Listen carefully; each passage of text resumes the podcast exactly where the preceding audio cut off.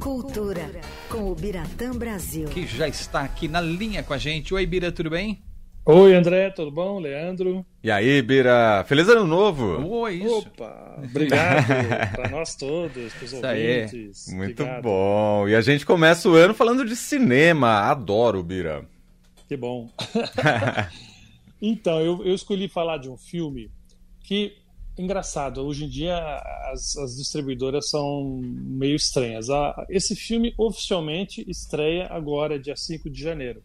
Mas ele já está em cartaz desde o, antes do Natal. Então, eles consideram como uma espécie de pré-estreia, que vai aquecendo ali o mercado. E oficialmente ele entra em cartaz essa semana, que é o Priscila, que é o mais recente filme da Sofia Coppola, a, a filha cineasta do Francis Ford Coppola. Uhum. E Priscila é, é, bem legal, por não dar o um nome completo, para não parecer que está né, forçando a barra, é a inspiração na Priscila Presley, a mulher do Elvis Presley, é, que o, você vê no filme, você vai entender que o suportou durante vários anos. ai, ai.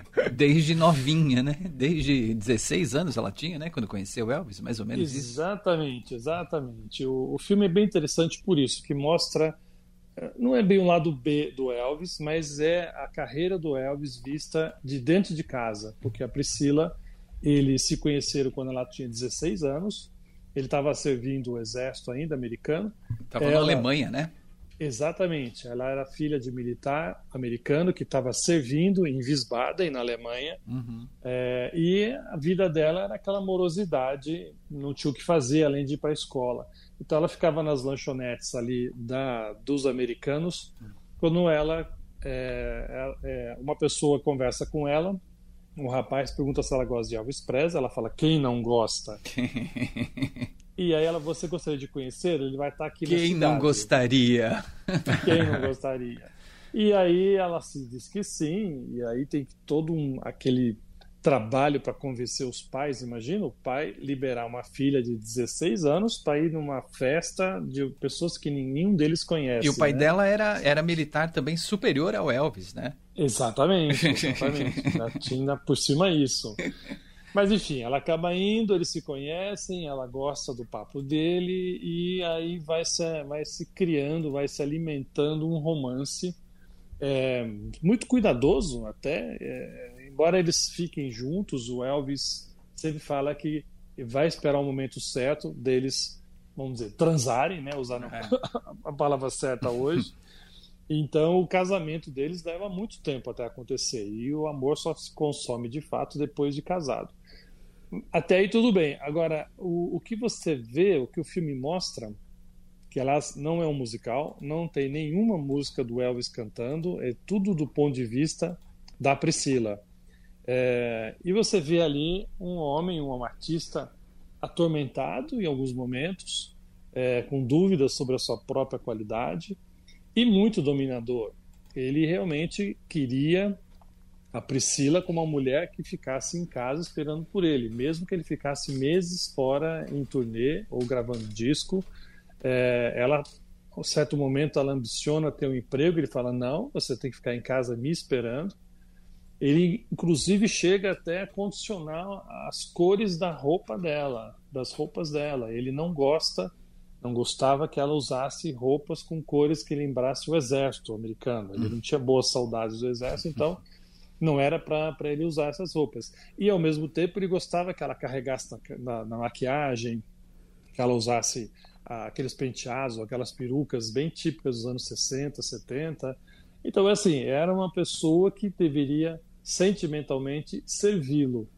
É, e, obviamente, isso vai criando um desgaste na relação, né? A própria figura da, da, Priscila vai ganhando espaço, ela vai se impondo uh, aos desejos e aos desmandos dele.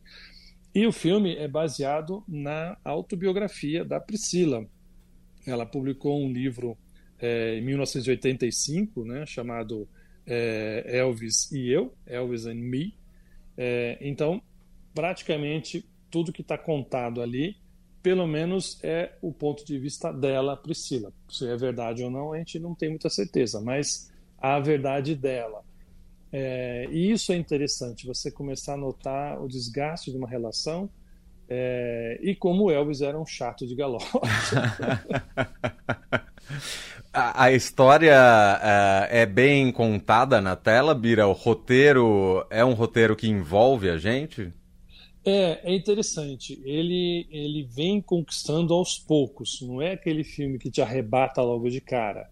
Você fica curioso em saber em, o que, que vai dar aquela ação, ainda que tudo aquilo que está se passando a gente sabe mais ou menos o fim daquilo, né? Como aquilo aconteceu.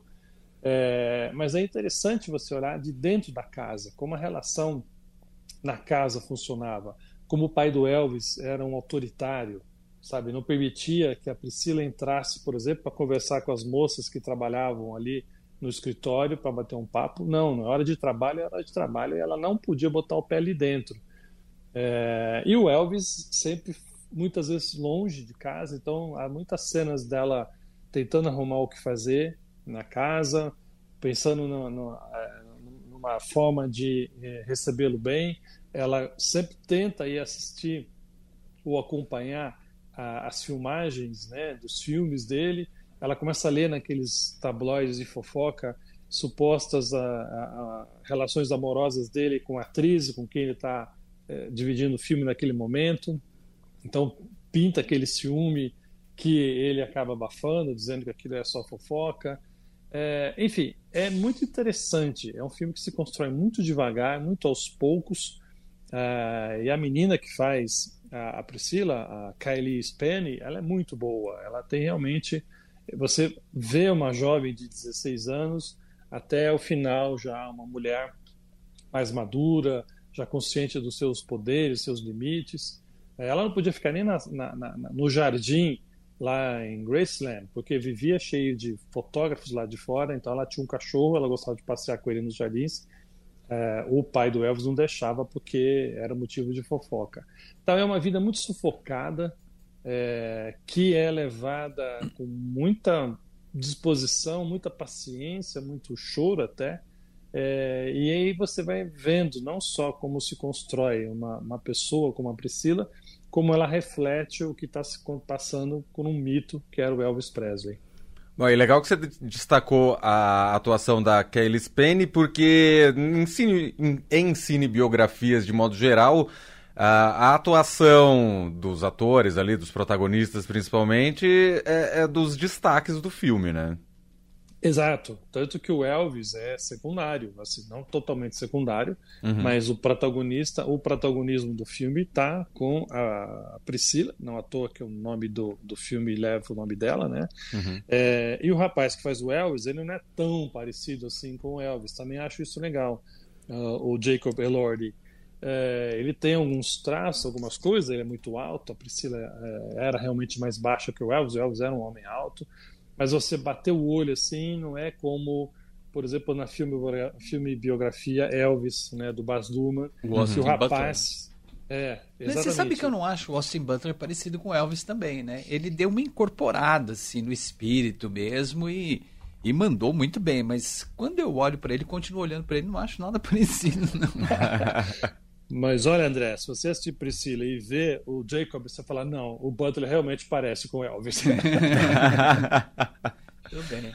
Muito... É bem legal isso, porque ele, ela, ela força essa, essa foco realmente é no, na, na, na Priscila. Né? A trilha sonora é maravilhosa, tem muita música da época, uns relances aqui e ali do que o Elvis estava querendo gravar naquele momento. Tem cenas de violência até, o Elvis era muito temperamental, é, eu li depois uma reportagem sobre o que é verdade, o que não é verdade em relação ao livro da Priscila. A maior parte do roteiro seguiu fielmente o que está no livro, uma coisinha ou outra. É, sei lá, a relação dela com as drogas e o Elvis também. Esse cachorro, um detalhe bobo, ela no filme ganha o cachorro quando já está vivendo em Graceland. Na história real, ela ganhou o cachorro antes, mas são detalhes que não determinam nada, não mudam o curso de nada. Então é muito fiel o filme ao livro e à própria Priscila. Bom, esse é o tipo do filme que com certeza estará nas principais premiações do ano. Alguma chance de levar prêmios, Bira? Olha, a briga esse ano vai ser bem boa, viu, Leandro? É. Eu acho que nesse sentido, a Kylie tem muita chance de figurar ali na lista, pelo menos na macro lista dos filmes é, das atrizes indicadas ao Oscar, ou até Globo de Ouro, enfim, as outras premiações que já começam agora aqui nesse mês de, de janeiro. É, mas vamos ver, eu acho que ela seria a, a indicação mais forte para o filme ter é, nessas próximas premiações. Muito bom. Bom, então o filme estreia no próximo dia 5, essa semana agora, nos cinemas, mas já tem sessão aí espalhada, pelo menos aqui em São Paulo, tudo que é cinema já está passando, né? Já está passando. É um filme da MUBI, ele vai entrar no catálogo da MUBI mais para frente, a, a, distribuidora ainda não determinou quando. É, não consta, pelo menos até agora, na, no calendário de estreias da MUBI de janeiro, então aparentemente não seria esse mês. A grande chance de ver é no cinema, que tem várias salas já, já exibindo e vale muito a pena ver sim. Muito bom. Bira, só pra gente encerrar, uma curiosidade que eu não sabia, estava lendo ontem, a gente está falando da Sofia Coppola, mas esse ano deve estrear o filme novo do pai dela, né, do Francis Ford Coppola. Exato, um filme meio ficção científica, uma coisa meio é, criando ali um ambiente diferente. E é muito interessante, porque muita, é, é, a cara dele, se for ver bem, né? Ele gosta de fazer esses filmes sempre com, com um pé a, a, adiante, né? Então, uhum. é, chama Megalópolis o filme. É um arquiteto que quer é, reconstruir uma cidade, uma realidade utópica de Nova York, depois de um desastre catastrófico. Então, bota aí uma utopia bem grande, até uma distopia, Ainda não tem data de estreia, mas já está ali encaminhada a volta dele ao cinema depois de tantos anos. Muito bem. Ficaremos de olho aqui em 2024, este Ubiratã Brasil, todas as terças-feiras com destaque de cultura pra gente. Bira, ótimo ano para você, boa semana e até terça. Valeu, Bira. Obrigado. Feliz Obrigado, ano novo, hein? Grande abraço. Obrigado para nós todos. Abraço. Isso aí.